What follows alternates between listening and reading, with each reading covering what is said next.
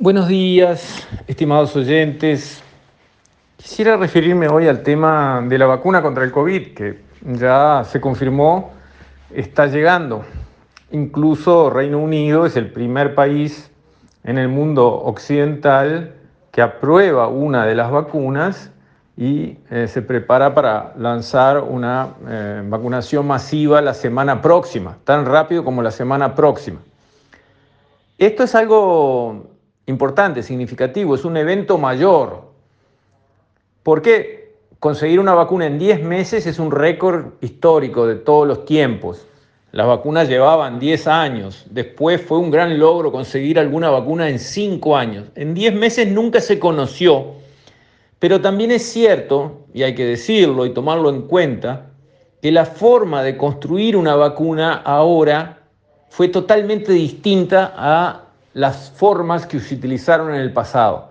Con la biotecnología, con la tecnología molecular, con técnicas radicalmente nuevas que hoy permiten cortar un pedazo de, un pedazo de ADN de algo y eh, sacárselo y ponérselo a otra cosa y que esa otra cosa, con ese pedacito, esa colita de ADN que había quedado, eh, genere en el receptor de eso eh, la respuesta inmunológica bueno, ese mundo no existía cuando se fabricaron con éxito las vacunas anteriores.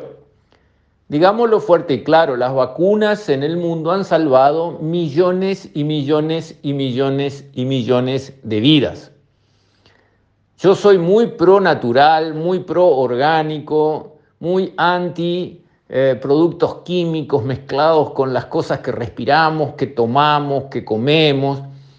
Estoy en esa línea porque creo que es una línea sensata, de sentido común.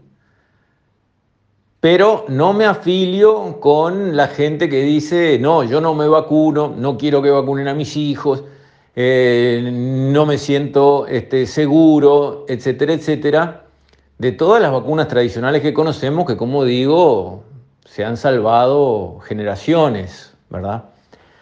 Ahora, comprendo el estrés y la duda de una vacuna nueva y hecha tan rápido. Y por lo tanto hay personas que van a decidir voluntariamente no vacunarse y eso es respetable y más o menos por las encuestas que están apareciendo, más o menos cortando grueso la cosa va a andar 50% se querrá vacunar y el otro 50% no. Punto más, punto menos, con los errores de las encuestas andan ahí. No es que se quiere vacunar el 90 y se resiste el 10 o al revés, no. La cosa está partida más o menos al medio. Y cada cual tiene que tomar una decisión, lo vamos a tener que tomar relativamente pronto. Entre paréntesis digo, Inglaterra empieza a vacunar la semana que viene y Uruguay va a empezar a vacunar en abril. ¿Por qué? ¿Por qué demoramos todos estos meses? Todo diciembre en vez de medio diciembre, todo enero, febrero, marzo. ¿Cuántos contagios vamos a tener que vamos a terminar en cuántas muertes durante todos estos meses? ¿Por qué no podemos acelerar el proceso de poner una vacuna disponible para la población rápido? Quizás no tan rápido como el Reino Unido, pero por lo menos no hasta abril. Pregunto porque me interesa que los uruguayos no salgamos a la cola de otros, que tengamos las mejores condiciones y más equivalentes a las que tienen otros países. Ya se sabe que la vacuna hay que pagarla, obvio, pero la plata nuestra es tan buena como la plata de cualquiera, paguémosla temprano y tengámosla temprano. Bien, cuando vamos al fin del asunto, la discusión vacunarse o no vacunarse, yo voy a dar mi reflexión. Creo que hay que avanzar en ofrecer rápido dosis abundantes para que se vacunen todos los que quieran, empezando con aquellas personas que están más expuestas o que son de una condición más riesgosa. ¿Por qué? Las personas mayores, si se enferman de COVID, se pueden morir al rato. Si la vacuna genera un efecto adverso, de repente el efecto adverso aparece dentro de 10 o 20 años. Y por lo tanto, ellos van a enterrar el efecto adverso y no el efecto adverso los van a enterrar a ellos. Pero el COVID los puede enterrar a ellos en dos, tres semanas o un mes. Por lo tanto, para las personas mayores, yo creo que la vacunación es un paso que yo diría totalmente necesario y recomendable. El personal de la salud también, porque si uno tiene, yo qué sé, un 3% de probabilidades de contagiarse en la tarea o en la actividad de cada cual, la gente que está en la primera línea de combate tiene probabilidades mayores, está en lugares donde hay más virus, está en contacto con personas que tienen virus y aunque estén protegidas con todos los medios que se puedan imaginar, está claro de que están más expuestas. Por lo tanto, vacunarse tiene mayor sentido que para el promedio del uruguayo, promedio de edad y promedio de actividad. Por lo tanto, empezar vacunando a la gente mayor junto con la gente de personal de salud, sean médicos, enfermeras, limpiadoras o lo que sea, me parece que es absolutamente necesario y yo le recomendaría a todo el mundo que lo hiciera sí o sí. Después puede venir la discusión más de largo plazo, más filosófica, más de fondo. Bueno, ¿y qué pasa si aparece un efecto adverso en la vacuna? ¿Puede pasar? Puede pasar.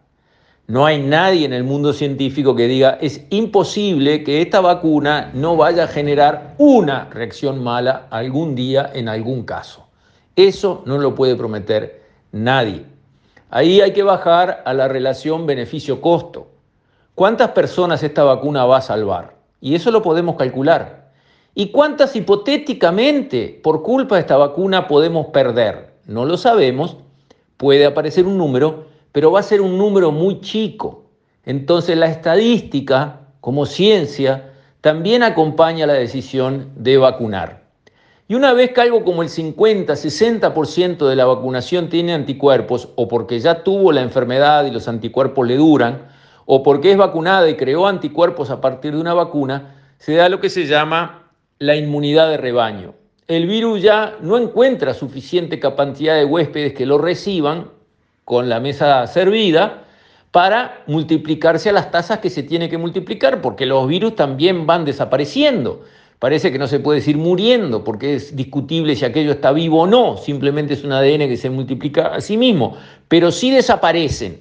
¿De acuerdo? Eso que estaba y que se podía multiplicar, llega un momento en que pierde esa capacidad de multiplicarse o porque le pasamos alcohol o porque cayó al sol y se liquidó o porque se lavó con jabón o porque pasó su tiempo y ya pierde esa capacidad. Entonces, para compensar esa pérdida de sus soldados que va ocurriendo, el ejército del virus necesita ir conquistando nuevos huéspedes a una cierta velocidad. Cuando esa velocidad cae mucho, las muertes pasan a ser mayores, por llamarle muertes, las desapariciones de los virus pasan a ser mayores que la reproducción de los virus y ahí se va extinguiendo la epidemia. Entonces, como conclusión, consigámonos la vacuna rápido, por favor, ya mismo. Hagamos una autorización de la vacuna instantánea. ¿Qué queremos inventar? ¿Vamos a hacer un estudio de la vacuna de Pfizer o de Moderna? A ver si está buena acá en el Uruguay, pero podemos tardar tres años y llegar a no sé qué conclusiones. ¿Por qué?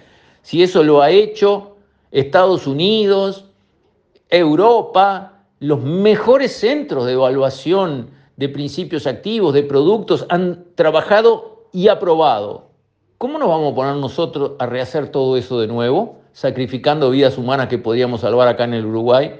No, o sea, Primero, el acuerdo comercial para tener la vacuna inmediatamente acá. Segundo, la aprobación inmediata de la vacuna que sea más conveniente para nuestras condiciones, logística, etc. Y tercero, vacunemos.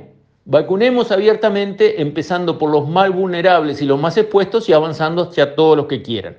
Y ahí entonces sí será el fin de esta pandemia.